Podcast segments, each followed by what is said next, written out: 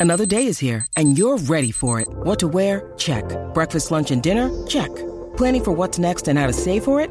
That's where Bank of America can help.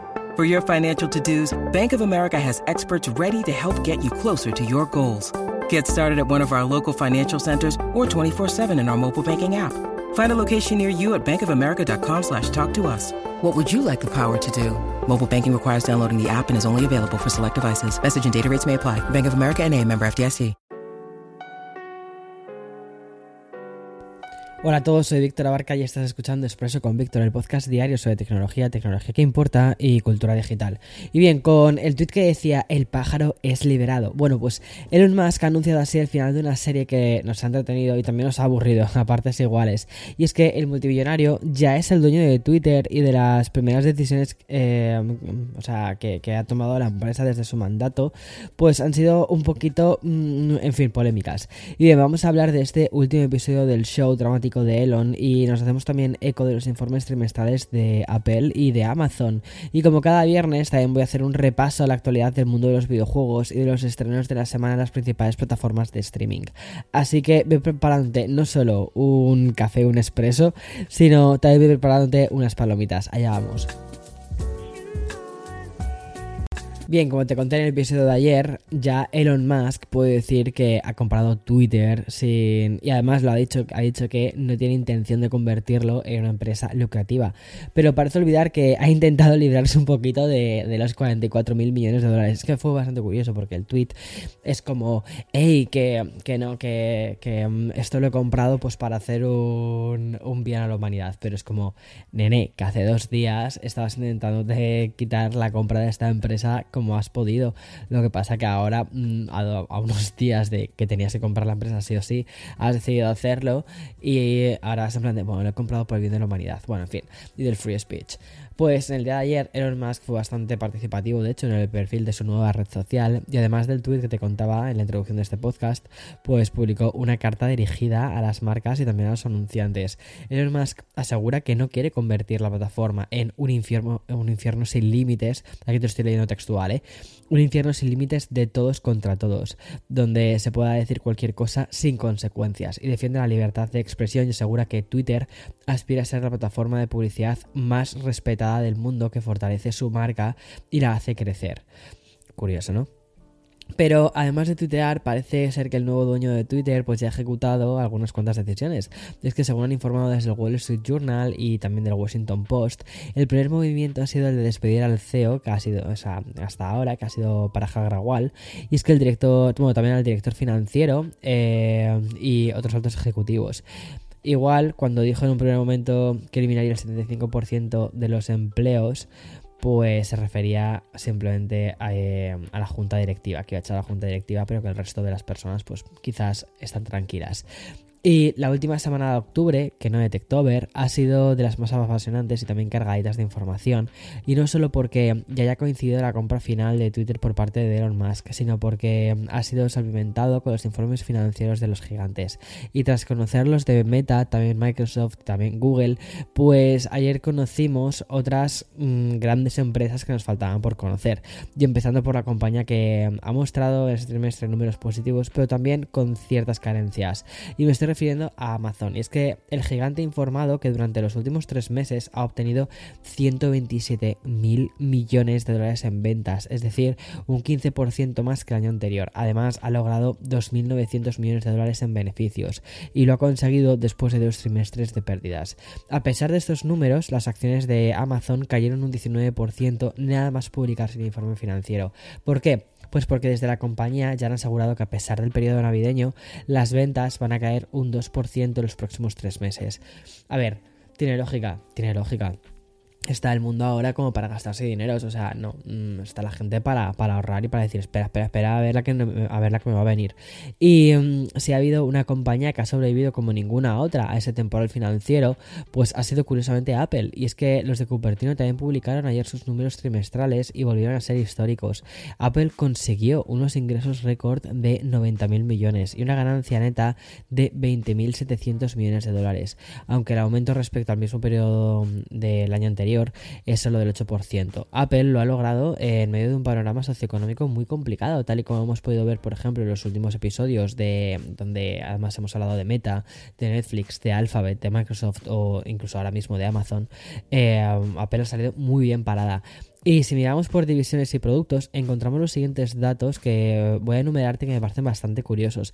Y es que gracias al lanzamiento del iPhone 14 y modelos sobre todo esto, modelos como el Pro, Apple pasa de 38.900 millones en ventas a 42.600 millones. Piensa que el iPhone 14 Pro está siendo el más vendido y eso les deja mucho más margen a Apple. Los ingresos del Mac también han aumentado en un 25%, quedándose en algo más de 11.000 millones. Y la división más negativa, curiosamente la encontramos en el iPad, y es que las ventas sí que han caído 8.300 millones mm, de dólares respecto al año anterior a los 7.200 que tenemos ahora. A ver, han sido 900 eh, millones, que a ver, es un dineral, pero no es tanto, ¿vale? Como las caídas o las subidas que han tenido en otras divisiones. Y respecto a los servicios, pues han conseguido un récord alcanzando los 19.200 millones, que es ahí un poco hacia donde también se está dirigiendo Apple. Piensa ahora mismo una cosa, y es que los 19.200 millones en servicios es, o sea, es casi la mitad de los... Eh, es casi la mitad de, de, Ay, que no me sale la palabra. De los iPhone. Que han sido 42.600. Y es más que toda la división de Mac. O sea, es que me parece muy fuerte. Están ganando más por Apple Music, Apple TV eh, y el resto de servicios, eh, Apple One, todo esto, que, por, que vendiendo Macs. O sea, eso es para pensar, ¿eh? Es para pensar mucho. A mí es que estas cosas, este tipo de información me hace muchísima, además sobre todo de Apple, porque es una empresa que conozco bastante bien, porque llevo siguiendo toda su información desde hace muchísimos años. Entonces es algo mm, muy curioso. Bueno, y como hago cada viernes, voy a dar pues un repaso a dos bloques que a mí me parecen muy guays, que son mm, toda la parte de videojuegos y también de series. Voy a empezar con videojuegos. Es que si el otro día te contaba cómo le había ido un poquito a Microsoft en su primestre, en su trimestre Madre mía, o sea, por las mañanas tengo lengua de trapo. En su trimestre, ¿vale? Lo que, lo que no te conté fue la, que la gran parte mm, le corresponde a la división de videojuegos. Toda la parte de crecimiento le corresponde a la división de videojuegos. Y la respuesta corta, básicamente, de todo este informe es que a Xbox le está yendo genial. Concretamente a la parte del Xbox Game Pass. De nuevo, hablamos de que de servicios. O sea, hace un rato te decía que a Apple le estaba yendo muy bien la parte de servicios. A Microsoft le está yendo muy bien también la parte de servicios. Y es que este servicio de videojuegos de la nube ha recaudado, atención, 3.000 millones de dólares, ingresos que ya suponen el 15% de la división de videojuegos de Microsoft. Así lo ha confirmado de hecho el propio jefe de Xbox en una charla con The Verge. Además de celebrar ese 15%, ha querido reiterar que la idea que manejan en la compañía es que esa cifra se mantenga y nunca baje del 10. Pero mm, si hay una información que se está cociendo a fuego lento y que seguramente explote la semana que viene, es la relacionada con TikTok.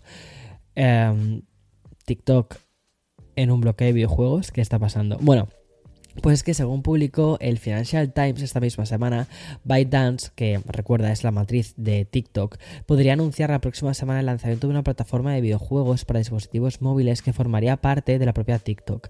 Y es que la información del Financial Times también señala que mm, lo que haría TikTok es añadir una pestaña llamada Games y que daría acceso a una, pues, eh, a una gran cantidad de títulos móviles. Además, ByteDance asegura que mm, eh, estos eh, tendrían una serie de ingresos a través de publicidad. Y además otro porcentaje pues entraría pues por parte de los usuarios que comprasen las típicas cajas, ¿no? Los loot boxes y también em, pues suscripciones o, mejoras dentro de los propios títulos. Y como te digo, pues la confirmación de este gran rumor podría llegar la semana que viene. Esto no es la primera vez que lo escuchamos, o sea que eh, creo que puede eh, tener muchísima razón de ser. Y mm, ahora voy a hablarte de títulos individuales. Por ejemplo, de que durante toda la semana puedes encontrar Fallout 3 gratis en la Epic Games Store. Y aún más grande es lo relacionado con el siguiente juego del que te voy a hablar. Y mm, estamos esta semana celebrando el 25 aniversario de una de las franquicias más míticas de la historia de, los videojuegos. Y es que la saga de Age of Empires ha celebrado su cumpleaños con dos anuncios bastante potentes. En primer lugar, el lanzamiento para Xbox y Xbox Cloud Gaming del Age of Empires 2 Definitive Edition. Y también Age of Empires 4, que ambos lanzamientos van a ocurrir el próximo 31 de enero del 2023. Pero mm, aún había más, o sea, bueno, cuidado, yo es que del Age of Empires 2 no sé cuántas horas habrá jugado a este juego. Pero bueno, eh, aún, como te digo, hay más. Y es que van a hacer una cosa que se llama Age of Empires Mobile, que eh, ya es una realidad. Y es que esta versión para dispositivos móviles también ha formado parte de esta celebración del 25 aniversario del Age of Empires. Aún no tenemos fecha, ¿vale? Y tampoco sabemos si va a ser un free to play, me imagino que sí, ¿vale? Pero sí conocemos que va a llegar tanto a Android como a iOS. Y además, la compañía ha asegurado que el juego va a contar con un diseño y una interfaz personalizada para optimizar la experiencia a, pues a los dispositivos móviles, a las tablets y todo esto. Y ya acabamos la semana con un repaso bastante guay en los estrenos de streaming. Y es que se nota que estamos entrando en Halloween y que las primeras películas van a luchar eh, por los Oscars. También están llegando a las plataformas. Ahora tenemos como dos vertientes: la vertiente de terror de Halloween y la vertiente eh, vamos a por los Oscars. Y por ejemplo, en Netflix esta semana tenemos un thriller protagonizado por dos grandes eh, de de, los Oscar, como son eh, Jessica Chastain, una maravilla, y Eddie Redmayne. Siempre me equivoco con su con su apellido, pero em, es, o sea, si le ves, o sea, creo que este, este eh, fue el que hizo La chica danesa. Brutal la película, brutal esa película. Bueno, pues Chastain y, em, y Eddie han hecho The Good Nurse, em, que viene con muy buenas críticas y tiene toda la pinta de ser la gran película para ver el domingo o el lunes para celebrar eh, Halloween. Y en la misma línea nos llega el Gabinete de las Curiosidades de Guillermo del Toro y se trata de una serie de ocho episodios independientes, ocho historias de terror que vamos a poder repetir a lo largo de, los próximos días. Y por último, destaco la serie mexicana Mi Encuentro con el Mal, que es una serie documental sobre exorcismos y posesiones. Mira, qué miedo, por favor. Y ya en HBO Max, lo que tenemos esta semana es uno de los grandes lanzamientos españoles más esperados, hecho en los últimos años. Y es que la serie García viene con grandes críticas y seis episodios que jugarán con el thriller, la ciencia ficción, la acción y las aventuras. O sea, demasiadas cosas, pero puede ser que quede muy bien. Y luego, al igual que Netflix, pues Disney Plus también va, va, a apostar por Halloween. Y es que una de las películas de terror más aclamadas de este año ha llegado a la plataforma. Y me estoy refiriendo a The Barbarian, de la que han hablado muy bien y mm, que recomiendan ver si, mm, ni siquiera conoces nada de la propia historia. Y el terror no es lo único que ha a Disney. Y volvemos a una miniserie que explota el universo de la Guerra de las Galaxias. Su título es Star Wars, las Crónicas Jedi. Y una semana más, Apple TV se desmarca de las demás plataformas y mm, estrena el documental sobre una de las figuras más importantes de la historia de la música, que es Louis Armstrong. Y ya por último, Amazon Prime tampoco se olvida del terror y estrena la segunda temporada de la serie española eh, Historias para dormir. Como ves, los amantes del género de terror ahora mismo están...